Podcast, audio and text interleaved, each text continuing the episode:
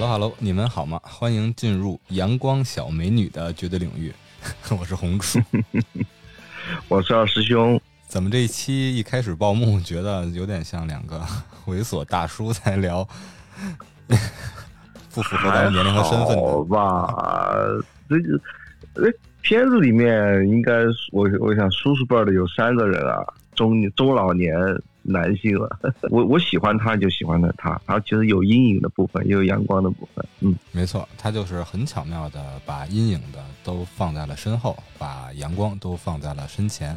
那我们就进入这部《阳光的小美女》，好的，来自二零零六年的影片，成就也是比较高的。当年的奥斯卡。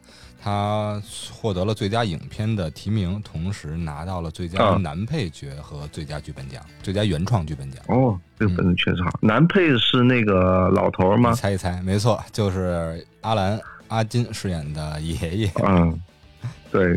其实我不知道，就是听众对他熟不熟悉啊？其实他是一个 legend，他是一个传奇演员。只是说，啊，可能我们。国内看的可能那种大嗨片儿里面，它稍微少了一点，但其实它是在六十年代、七十年代，其实是在好莱坞的当红巨星。嗯，没错，我个人也非常喜欢他。嗯，也是和我们的安东尼·霍普金斯一样，有着非常的、非常深厚的演绎的积淀，也是从剧台上走向嗯荧幕上的一位演员。嗯嗯嗯嗯，他应该我猜想哈，我妄议一下，可能大家对他最熟悉的影片应该是，嗯，本编我们的本书德黑兰，不不，对对对，就是《逃出德黑兰》里面他演了一个角色，那个确实是很很精彩的一个一个角色。嗯，还有是他和那个麦克道格拉斯一起演了一部小的喜剧片。就讲好莱坞密室啊，就是好莱坞译文的这种这种小的轻喜剧，也非常的好。嗯，其他的一些配角，其实在后来的演艺之路上也有过一些出彩吧。比如说保罗达诺，刚才提到了啊，本编是吧？他在 嗯嗯嗯罗边罗伯特帕丁森里面也饰演了一个反派谜语人这一块的。对，谜语人保罗达诺应该是最近特别炙手可热的那种文艺片的。男演员了，也是非常精彩。就他有那种，但我我记得他应该是正宗的美国人，就美国出生、美国长大的美国人。但其实我感觉他身上有一股英英国人的气质，很奇怪，就那种瘦瘦的，然后那种 对那种雅痞、那种痞痞的，有点那种年轻时候的《拆火车》里面的那个那种那种就是小痞子那种感觉，挺好的。嗯，一上来我非常喜欢他。咱们还是先打分吧，先打分吧。好，可以啊，可以啊。二师兄选的这部片子，选片理由是什么？先告诉我们。哎呦，其实，嗯，可能最近对我来说有一点偏荒，就是我最近看的新片哈，都感觉不咋不咋地，然后所以就开始往回倒。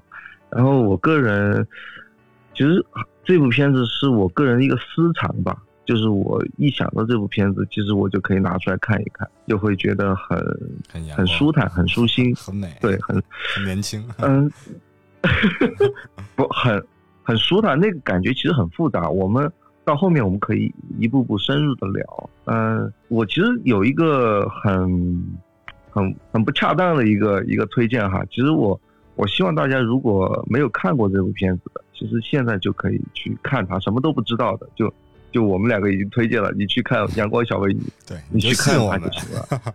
哦，就信我们，对对，信我们一次，我相信一定是一个呃非常舒服、非常难忘的一次观影的历程。其实这部电影对我来说就是一个不期而遇，嗯，就是我完之前完全不知道这是一部什么样的片子，就是很随意的打开了，然后从第一分钟看到最后一分钟，然后觉得哇，真好，所以我希望。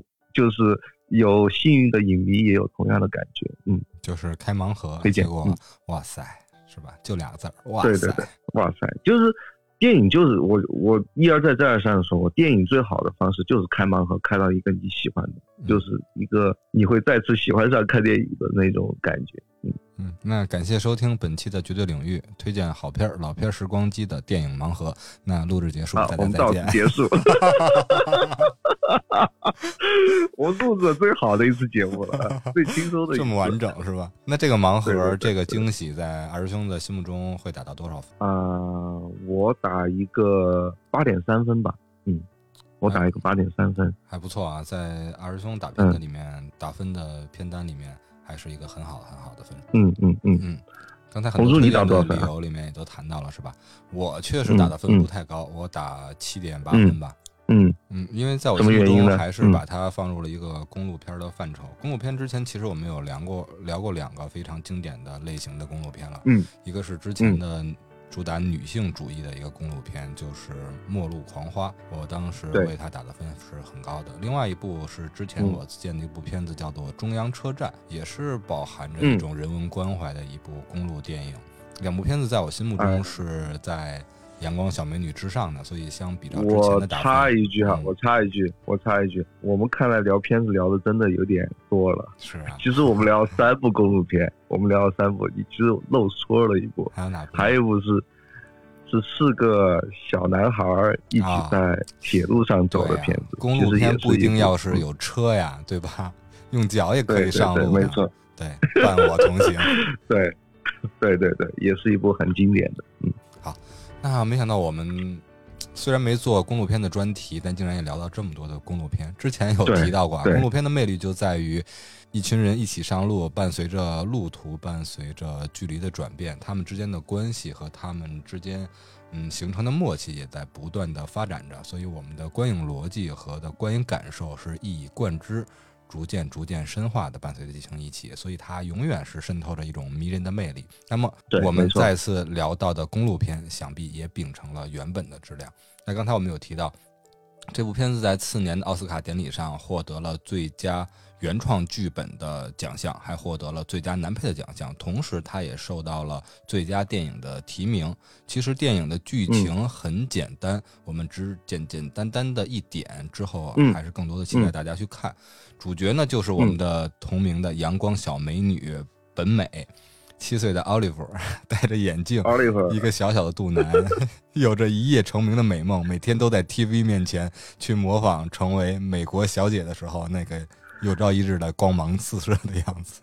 我我我我这我我这一次重看这部电影哈，嗯，就是这部电影其实我也看过很多次，但我这一次因为想聊这部电影，而且是我主动发起想要聊嘛，所以说我我重看一部这个电影，我认真的去带着一种怎么说呢，就是更认真的去看吧。总的来说，就我发现第一幕就是第一个镜头打的就是这个。阳光小美女 Oliver 戴着一个大大的眼镜，然后还戴的有点歪斜，但是那个眼镜后面那双眼睛实在是太漂亮了。但是那个眼镜的反光呢，反光着那个电视的投影，就投影着那些就是 Mr. Universe 啊，或者是 Mr. Beauty 那个那个样子。其实这一第一幕其实就已经透底了，就这个这个就是一个最美丽的一个女孩的样子，就那双眼睛实在是太打动我了。没错，向往美，渴望美，我们每个人的权利也是我们每个人的阳光的一面。虽然是我们 对吧，老天给予我们每个人的特长啊或者优势都不一样，但是往往就算没有那么优美的外表之下，同时都有着美丽的灵魂，是吧？这个就不不拉高了啊，敲中人那一块儿。好 好好，不拉高。嗯，接下来的话，我们继续介绍完了我们的电影主角，也是家庭的轴心，一切故事发展都围绕我们这个小轴心，同时他也被家庭的四处拉扯着。那么这个家庭本身也是电影的嗯主要的配角，我们分别可以聊一下。首先呢，就可以对他，他其实我我我说一下哈，其实我呃有一个非常想跟大家分享的一个点，就是我我已经先假设了这个。我们这次播客录制已经结束了哈，我们是后面这个是后台的环节了。就我已经假设大家看过这部片子，我想跟大家分享一下，就是这个开头，这开头我很喜欢，就是，呃，一开始演的是几个家人的一个一个的出场，这个出场非常非常有意思，就是我刚刚刚已经说过的，第一个就是 Oliver 的出场，就是一双大大的眼睛，嗯，清澈的眼睛，对吧？嗯，那下一个呢？然后。第第二个出场其实是父亲这个角色出场，父亲这个角色出场其实很好玩，他就一开始就打了一个大大的 PPT，就给你们讲人生分成九步胜利法，就是要成功。哎，那个样子非常的，怎么说？他就是一个穿着一个 T 恤，然后然后有一个工作装，然后很我很注意到，他就他的腰间别着一个手机。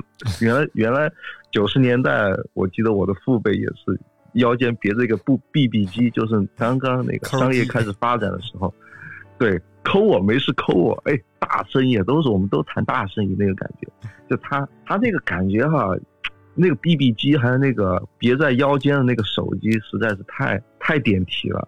接接着出现的，我记得应该是当哥哥的那个保罗达诺，他就在那儿推着他的健身，就是他其实是一个很瘦削的、很在抽条的那一个青年的一个状态，小年轻的状态，然后他一直在那举重。感觉是要感觉在坐牢一样。我记得第二场景是他画了一一基本上七七百多个叉了，就是 今天又完成了自己的任务，很有意思。不光是这七百多天他在坚持锻炼、坚持训练自己的身体，同时这个七百天他也立了一个雅誓，不考上飞行员我就不说话。对，没错。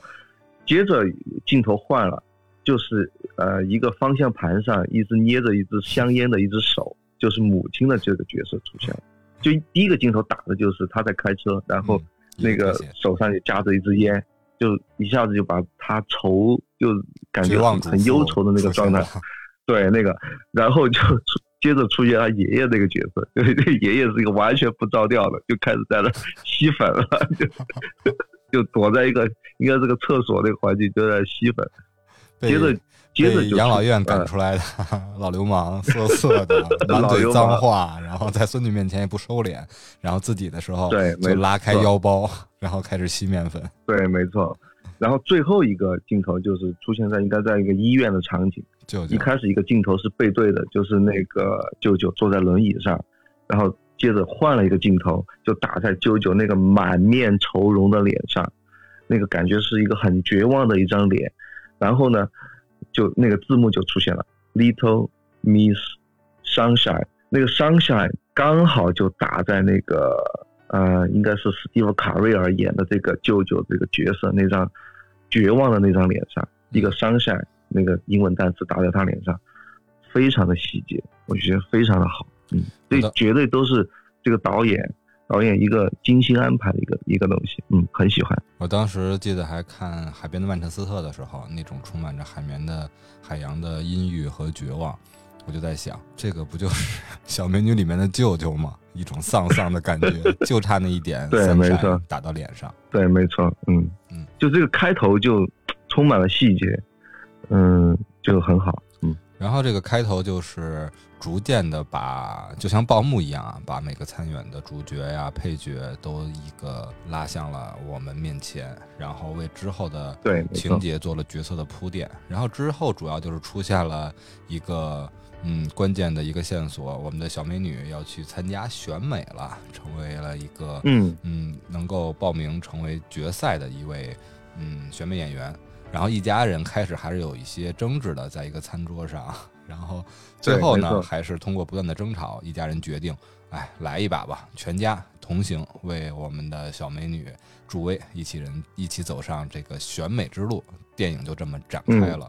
然后其实一路在路上发生了很多很多的小危机啊、小争吵啊，之后有一些小转变啊。然后其实这些经历呢，都是比较符合这个剧本的经典的一些转折的。为什么他会拿到原创剧本嘛？所以他这些处理都是非常好的。我们可以聊的时候，顺着这些转折呀、变革呀来去分析分析分析分析，他这个剧本到底好在哪儿。嗯，我觉得首先其实好在整个卡斯的选择选择上，我想说一下，嗯，应该是有六个人对吧？对，就加上嗯小美女，对对，这个卡斯其实一个开车的，一个躺车的，四个推车的，对对对，这个卡斯我现在选择其实是个很豪华的阵容，对，对于这么一部电影来说，都是明星了，虽然是不是那种。就大嗨味儿那种哈，但其实是那种我我说个特别不着调的话，性价比超高的演员，都是那种超值好莱坞那种超值的那种演员。而且其实我看了一些幕后花絮哈，这些演员都是嗯，这两个导演，我是其实是夫妻档，两个人导演的梦中的卡斯，就是就是他最适合他。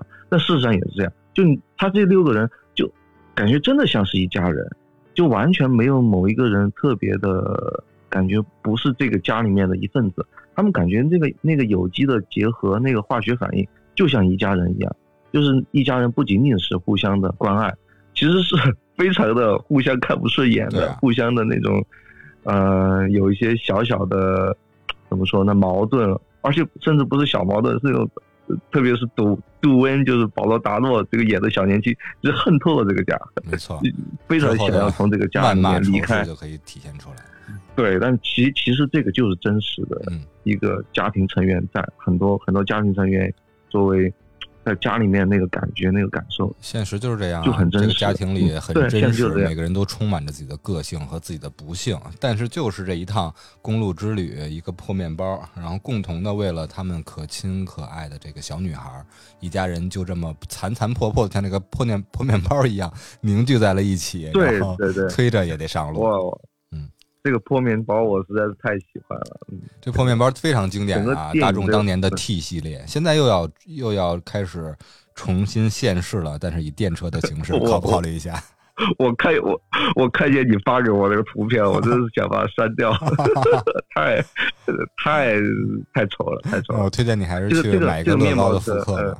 哦，对对对，我我知道你说好像是个红色的红色的版本，对，我看见过那个图片，嗯。嗯嗯，那聊回电影。这个这个这个车确实 搞得我们像带货一样，没有的事儿啊。没有没有，嗯啊嗯，大众可以关注一下我们。好，好不开玩笑。好的故事就有好的冲突，好的剧本就有好的解决办法。那么我们就看一看一家人丧丧的，每个人都自己的不幸，他们究竟如何能有一个阳光的一个路上的未来？刚才提到了，嗯。向往选美的小女孩是一个戴眼镜、小肚腩的，没有那么多美丽天分的小女孩。而爸爸一直推销成功学，他是一个成功九部曲的讲师，但是实际上他是 loser 中的 loser。哥哥想去当上飞行员，非常的去努力的去训练，然后甚至不和家人说话，不去分心，但是他结果对是是是一个根本没有。考上飞行员资格的一个，对吧？红绿方面的有色差的人，这个没办法。之前我也去过飞行学院，当时去测视力，根本不像我们去看那个 E 字上下左右，他是要去看 C 字的，C 的缺口上下左右，然后左上右上左下右下八个方位你要去指，哇，非常非常的苛刻。再聊聊舅舅，舅舅永远自称是美国最好的普鲁斯特研究学的学者，但实际上他是一个同性恋，结果恋人又和同事跑路，自己面临失业和自杀未遂，生活混乱的这么一个社会监护的一个情况。而爷爷刚才我们也提到过了，被养老院赶出的老 老流氓，满嘴脏话，吸毒。妈妈是看似正狂，实际上是一个绝望的主妇。那么就是这一家子人在这个路上。面临了很多剧本设计的非常精妙的转折，我们可以关注一下，一起聊一聊他这面对这些冲突、这些转折，一家人遇到了什么问题，他们又是如何互相迁就，或者是如何机缘巧合的去，嗯，叫做什么“遇山开路，遇水搭桥”的呢？首先，故事的第一个冲突就是家里家人一起面对的这次在遥远的，然后。嗯，小美女要去参加的比赛，他们是要拿出一个统一的意见，是去还是不去，怎么去这么一件事儿。嗯，然后怎么解决的呢？当然是 夫妻的惯用方方法，还是争吵。最后，嗯，还是这算是争吵是谁获胜了？应该还是女主获胜了吧？对，因为没钱嘛，没钱啊，对吧？坐飞机根本就不可能。开车的话，女主说我来开车又开不了手挡车，最后还是男主来妥协了。开着手挡车，我们刚才提到的这个破面锤黄色面包车，一家人开着嗯小巴一起去。同时啊，其实不光是他们决定要支持小美女去，还有一个决定就是，嗯，不愿意去的两个人，但是由于家里对他们的不放心，也就是自杀未遂的舅舅和九个月不说话的哥哥，两个人也陪着去了。其实第一个争吵的解决的时候，就体现了一家人互相迁就啊，一个都不能少的这种感觉吧。对对，没有人会被落下。嗯嗯，然后第二个冲突就是和刚才的铺垫紧紧相连，家人没钱坐飞机去，就开着这个破面锤，结果到半路 离合坏了，挂不上档，可以一档起步 或者直接二档起步，但就是提不上速，上不了三档，这个怎么办？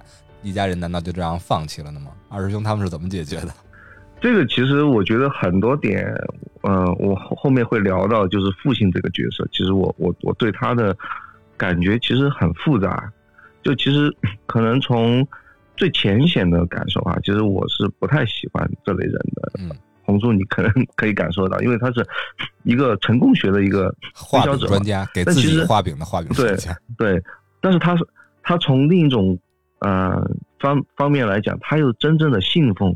他所推销的这个啊这套理论，其实可能我从某种上揶揄嘲讽，我可能站在舅舅那个角度上，可能揶揄嘲讽他，呃，觉得他是一个怎么说呢？被成功学所所虏获的一个一个人，一个一个奴隶，嗯，可能有这个角度，我可能觉得有有一点稍微有点觉得怎么说呢？档次不高哈，嗯，但其实从另一个角度上来说，我对所有信奉他所信念的价值的人，其实内心我还是很尊敬的。原因其实也从实际上反映出来，就是很多次把大家 push 一把、往前推一把的，都是爸爸这个角色。就像第一次遇到困难的时候，就是这个离合修不好，等零件可能要等两个星期，根本等不到，怎么办？然后爸爸就说：“哎。”好吧，那我们就推着车往前走吧。既然这个修车师傅说我们可以直接挂到二三档，只要有一个起步的速度，那就大家就把这个车推着往前走。有坡的情况下就可以顺着坡下起速，没坡的时候大家就推车来起速。但其实这个这个一，其实我们越看越知道，这个其实是一个一个设计，一个很巧妙、很巧妙设计的安排，就是大家要一起主动的把这个事情推着往前走嘛。对啊，就是 literally 的一个。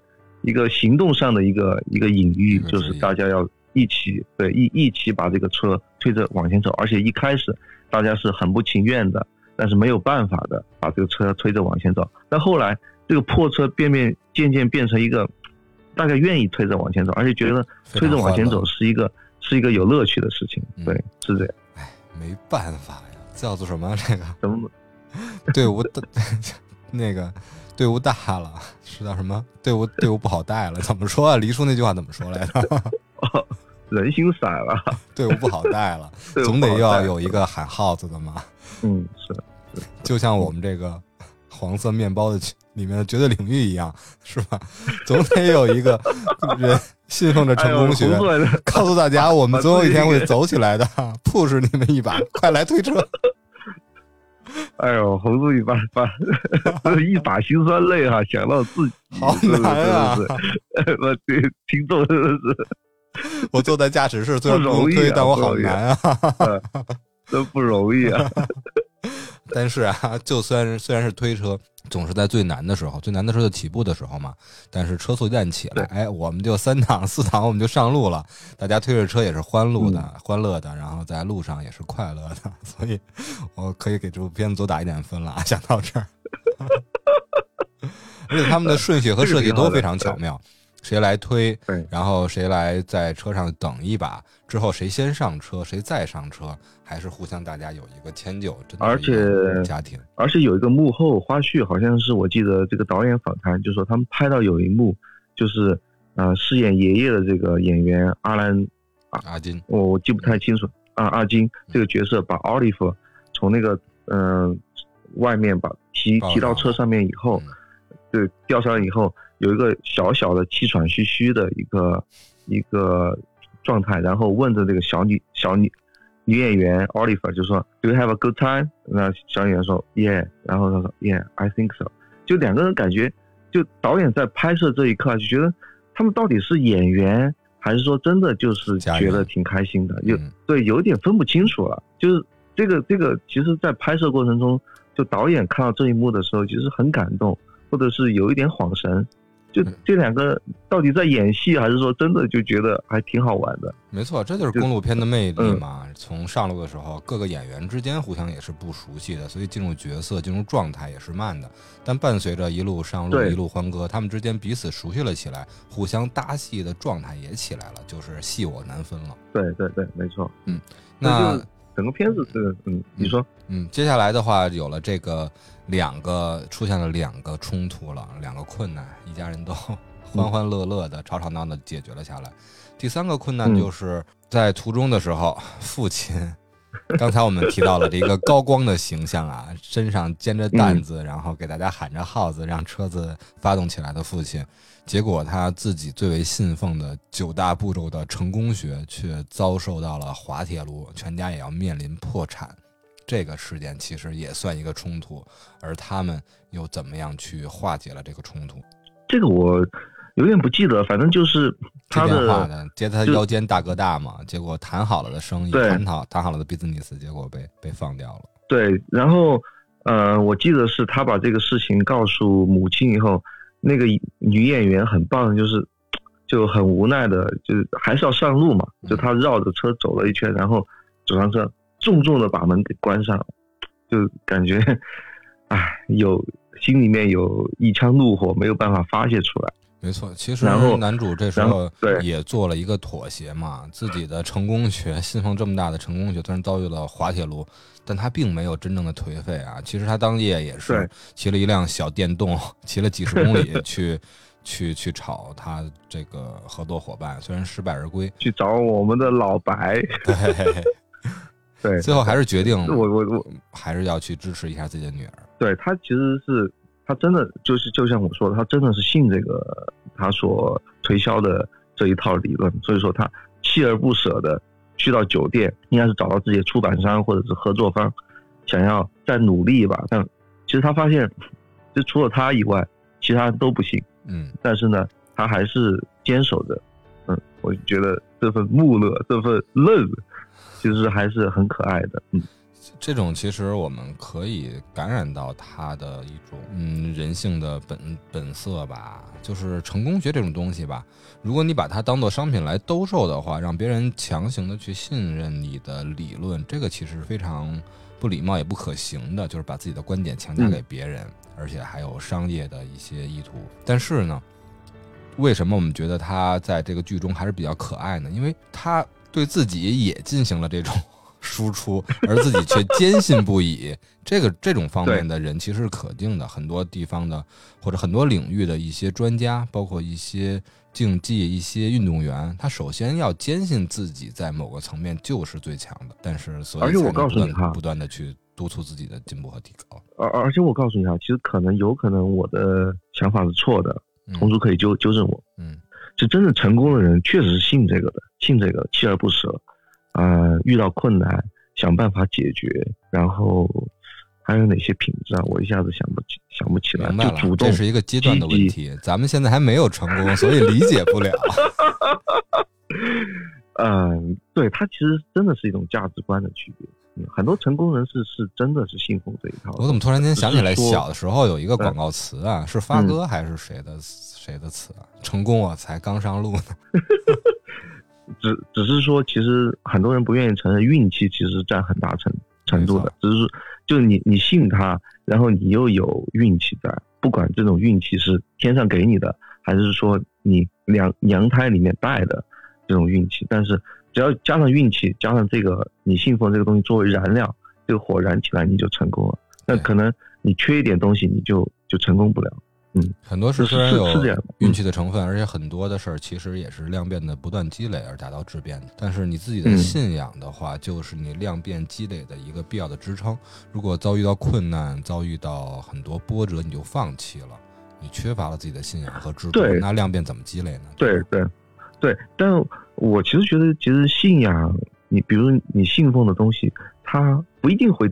给你带来成功，但是你不能因为他不给你带来所谓的世俗上的成功，你就不去相信他，不去信仰他。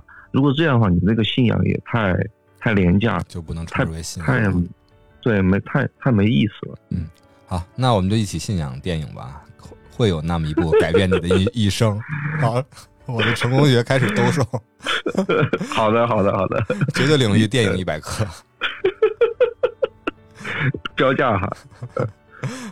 啊，那个 还没到那一步啊。我觉得我们很开心的，然后把我们所珍爱的这些电影，能够能够给我们带来一些。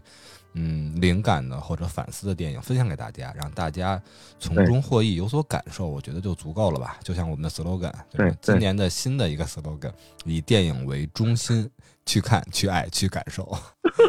我们就大家多看一些好电影。嗯，我们的对社群是 J 绝对领域电台的首字母 J D L Y F M，搜索六个字母，在微信上就可以加入我们的群组了。好久没有念口播了。欢迎大家进群。嗯，好，接下来呢，之前还没到半路，行百里路者半九十，还没到一半，已经遭遇了三个重大波折了。但是我们的编剧和我们的演员都很好的，嗯，遇山开路，遇水搭桥。但是这还不是非常大的一个危机。第四个巨大的危机就是这个一直吵吵闹闹但紧密结合的家庭六人组少了一个人。在汽车旅馆过夜之后，我们的小美女发现了爷爷叫不醒了，结果爷爷昨天晚上玩了个大的，就这样，对，玩大了，很突然，很突然就离开了。嗯，然后医院需要家属尽快的去处理殡葬的事宜。但是这个时候，比赛已经进入到报名的倒计时了，他们必须马不停蹄的赶到赛场。面对这个冲突，一个家庭又怎么样去解决了呢？所以这个这个地方，我就说，就是也是爸爸立功了。嗯，就只有他 作为一个成功学的信徒，就是能够真的，我作为一个观众和还是挺有招。对我作为一个观众，其实其实我第一次，我记得我第一次看这个电影的时候，我我觉得哇。遇到这么大一个困难，而且是一个那么悲伤、那么难过的一个事情，怎么怎么办呢？就我如果是我的话，我估计我都放弃了。但是在电影里面，这个父亲这个角色真的，他他想了一个办法，就就就继续下去了。大家又继续上路。我真的觉得，我我我回过头来，我我我，所以说我我我对父亲这个角色，其实内心是嗯尊敬大于嘲讽的。我说实话，嗯，我是很喜欢这个这个。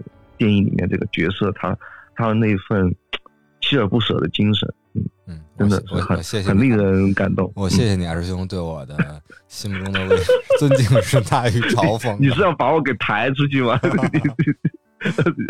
哦，这个具体的我也玩个大，具体的这个解决方法非常的让人意外。我们也考虑一下没看过这部电影的朋友们，对吧？把这个 具体的具体的包裹这个。包袱让我们听听友自己打开，一个很巧妙的处理方法，让一家人还是保持了一个圆满的状态，狂奔去往比赛的酒店。其实也是因为他们心目中考虑到爷爷的想法，也是不可能是嗯，因为自己的原因，就算是离离世的原因，改变小美女的这次选美之旅吧。对对对，爷爷是非常非常宠这个孙女儿的，去对很宠这个孙女，而且是我相信这个家里面。最希望他去参加这次比赛的家庭成员，嗯，我觉得是一第一位的。所以我觉得父亲这个角色，嗯，他也是为了完成爷爷的遗志吧，嗯，他一定要带小美女去参加这次的选美比赛。嗯，那剧本上的第五个冲突，爷爷出完事儿了，哥哥又出事儿了。哥哥在车里的话还去测视力，刚才提到了视力二点零、一点五，非常的棒，但是。突然间，我们的小美女翻出了一张色盲卡，让哥哥看一下。哥哥根根根根本就识别不出红绿的色差，一下完了。准备了七百多天，九个多月，跟家人不说话，做了那么多俯卧撑和仰卧起坐，一败涂地，一败涂地。嗯嗯，就这个情况下，他根本就完全的就爆发了，在路边就和全家争吵，嗯，挨个去 diss 身边的家人，也打算就不再继续这次旅程了。所以呢，家人也面对了一边是为了女儿的梦想去参赛，一边是哥哥梦想破灭，打算放弃征程。那么顾谁舍谁，一家人又怎么办？我我记得就是我看幕后花絮的时候，呃，那个女导演就其中一位导演说，他们整个剧本，整个剧本其实在拍摄过程中有很多的改动，有很多的在。拍摄过程中临时的有一些想法，然后这这电影连结尾就拍了四个版本啊。对，没错，就整个电影其实是是在不断的改动中拍拍摄到一个目前这个最佳的一个状态。但其实有一些很固定的场景，他们是确定的。就这次选美比赛，他们是确定的。就比如说跳跳什么舞，他们是确定的。还有一个场景就是这个保罗达诺，他最后那个爆发那一刻，他们是确定的。嗯，对，梦碎那一刻，他他们是很确定是什么样子的一个场景，怎么样拍，就是。远处冒面包车停下来，然后，嗯，保罗达诺演的这个独问这个小青年角色，从远处跑到镜头的近处，然后一路上就快要爆发，说出那个巨大的那个 fuck，嗯，整个整个这个这个是是那个是导演所策划好的，也是可能一个一个片子里面一个像铆钉一个一样的一个状态吧，就整个那个那个整个的片段，就他的拍摄，我相信肯定。看过的观众对他的印象也是很深的，就是一个于无声处听惊雷嘛，这么多年不说话，一张嘴就是一个离婚，一个破产，一个自杀，你们都他妈是 loser。对，然后，然后他基本上就是所有的家庭成员都劝不动他，他他肯定就就就在那儿待着，一个人待着，他不想跟他们所有任何人有关系，不想跟这个世界有关系，就还是爸爸说。奥利弗，要不然你去试着，没错，劝一下你哥哥。然后小小奥利弗也没说什么话，就就站在旁边，然后慢慢的小头一靠，是吧？对，小手一拉，小头一靠，哥哥就确实是走吧。对，确实感动啊，把自己 已经破碎的心一半一半拾起来，揣在怀里，跟妹妹一起为了她的梦想上路。嗯，所以我觉得。对，电影的力量，我相信这个电影的电影的力量。嗯，我很喜欢这一段。好，那接下来呢？一切一切，这一路上五个巨大的冲突，从一家人策划支持，然后去嗯坚持，到后来不放弃，面临着四大五大冲突，一步一步的去解决，坚持支持着小美女的选美之路，结果来到了比赛的最终的现场。一切就要到最后结局的时候，冲突果不其然还是要出现。嗯，主办方呢不愿意，已经是到了时间不能再让小美女来报名了。然后，嗯，别的参的参赛的女孩，就算爸爸用了别的方法让她成功报上名了，但是很明显，她和别的参赛的女孩都不一样。大众的审美对就是摆在那儿的，其他的女孩能歌善舞，风姿绰约。虽然都是小女孩，但是你看，大家的审美从小女孩的时候就已经像成年人的审审美要求对待他们了。到时候我们的小美女完全不符合大众的所谓的审美标准。那么这个情况，我们的小美女要不要放弃，参不参加呢？其实我我觉得这场戏就最后这一场戏，这个选美比赛，我相信是导演是很怎么说呢？嗯，就肯定对他对他有一个很深的一个设想。其实它它里面充斥的隐喻有很多层哈，一个是就是其实这个整整个选美选美比赛其实就是一个成功学的一个一个展示嘛，是啊，对吧？嗯，大家去争当成为嗯选美小姐的冠军，它其实就是一个爸爸所信奉的那一个成功学，那个对那那那个那一套价值的一个一个一个演练，一个一个展示，其实。大家可以看到那个场景其实很怪异，甚至在在很多人眼里觉得是一个很很荒唐的一个场景。嗯，可能可能对我来说也是这样。而且，其实他是在就是我们最后会知道这个小女孩跳的那个舞，其实是一个爷爷教很成人式的。嗯，对，爷爷教。我很喜欢，我很喜欢一个细节是，就是所有的家庭成员，就爸爸妈妈、哥哥还有舅舅都没有关系，他真真的跳什么舞。他就就最后一刻，不，就是他只有最后一刻，他才他们才同时在那个台上才知道，就是爷爷教他的是什么舞，他们完全之前完全不知道爷爷教他是什么舞。这个设计其实非常的非常非常的妙。爷爷爷能教他什么舞呢？爷爷是什么人就教他什么舞呗。但是 非常妙眼，就是。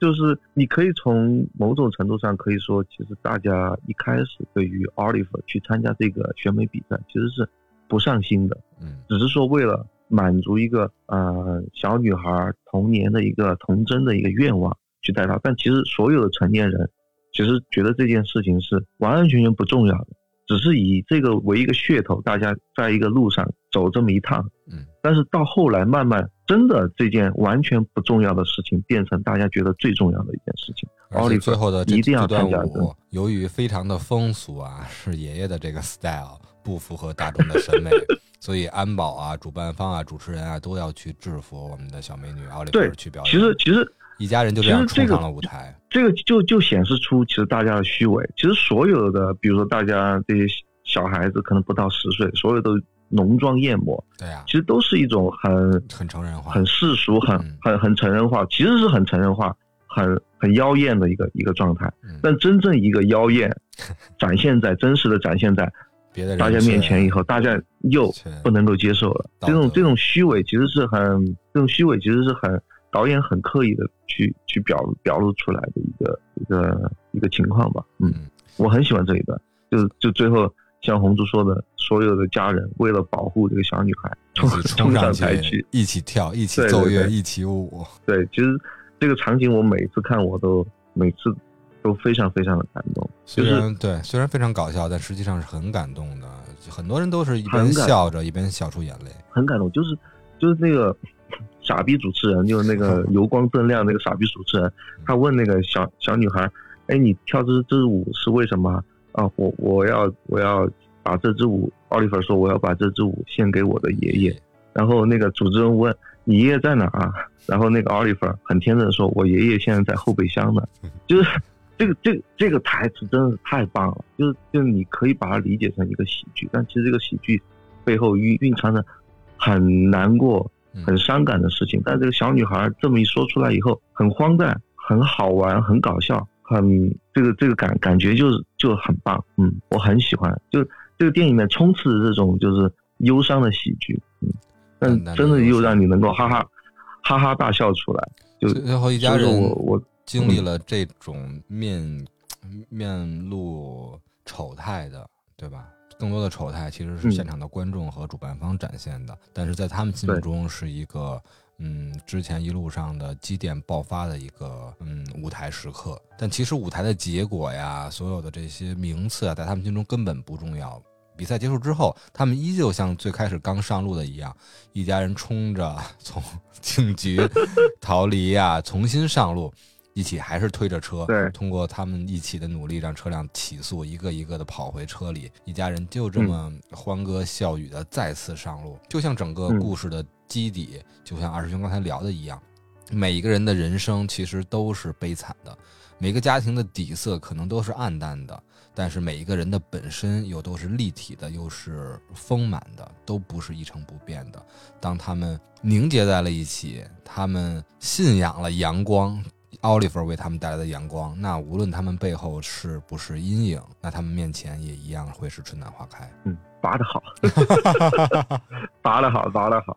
嗯，没办法，没办法，嗯。好的故事嘛，就是有好的精神内核的，这是我喜欢的一种嗯人本电影啊，嗯人文电影的底色。是是是是是，其实我很不愿意这么说哈，就是我其实很很反感正能量啊这种之类的，但是其实我们还是需要阳光，就是真实的阳光哈，就像我一开始说的，就是有阴影有不如意的地方，但是你始终还是需要在就是适当的时候被阳光所照到，嗯嗯会会会需要那一份温暖，真实的温暖。提到了很多的阳光房啊，还其实电影里面还有很多颜如玉。这个里面的这部电影里面的金句其实也非常的让我现在一直记住很多。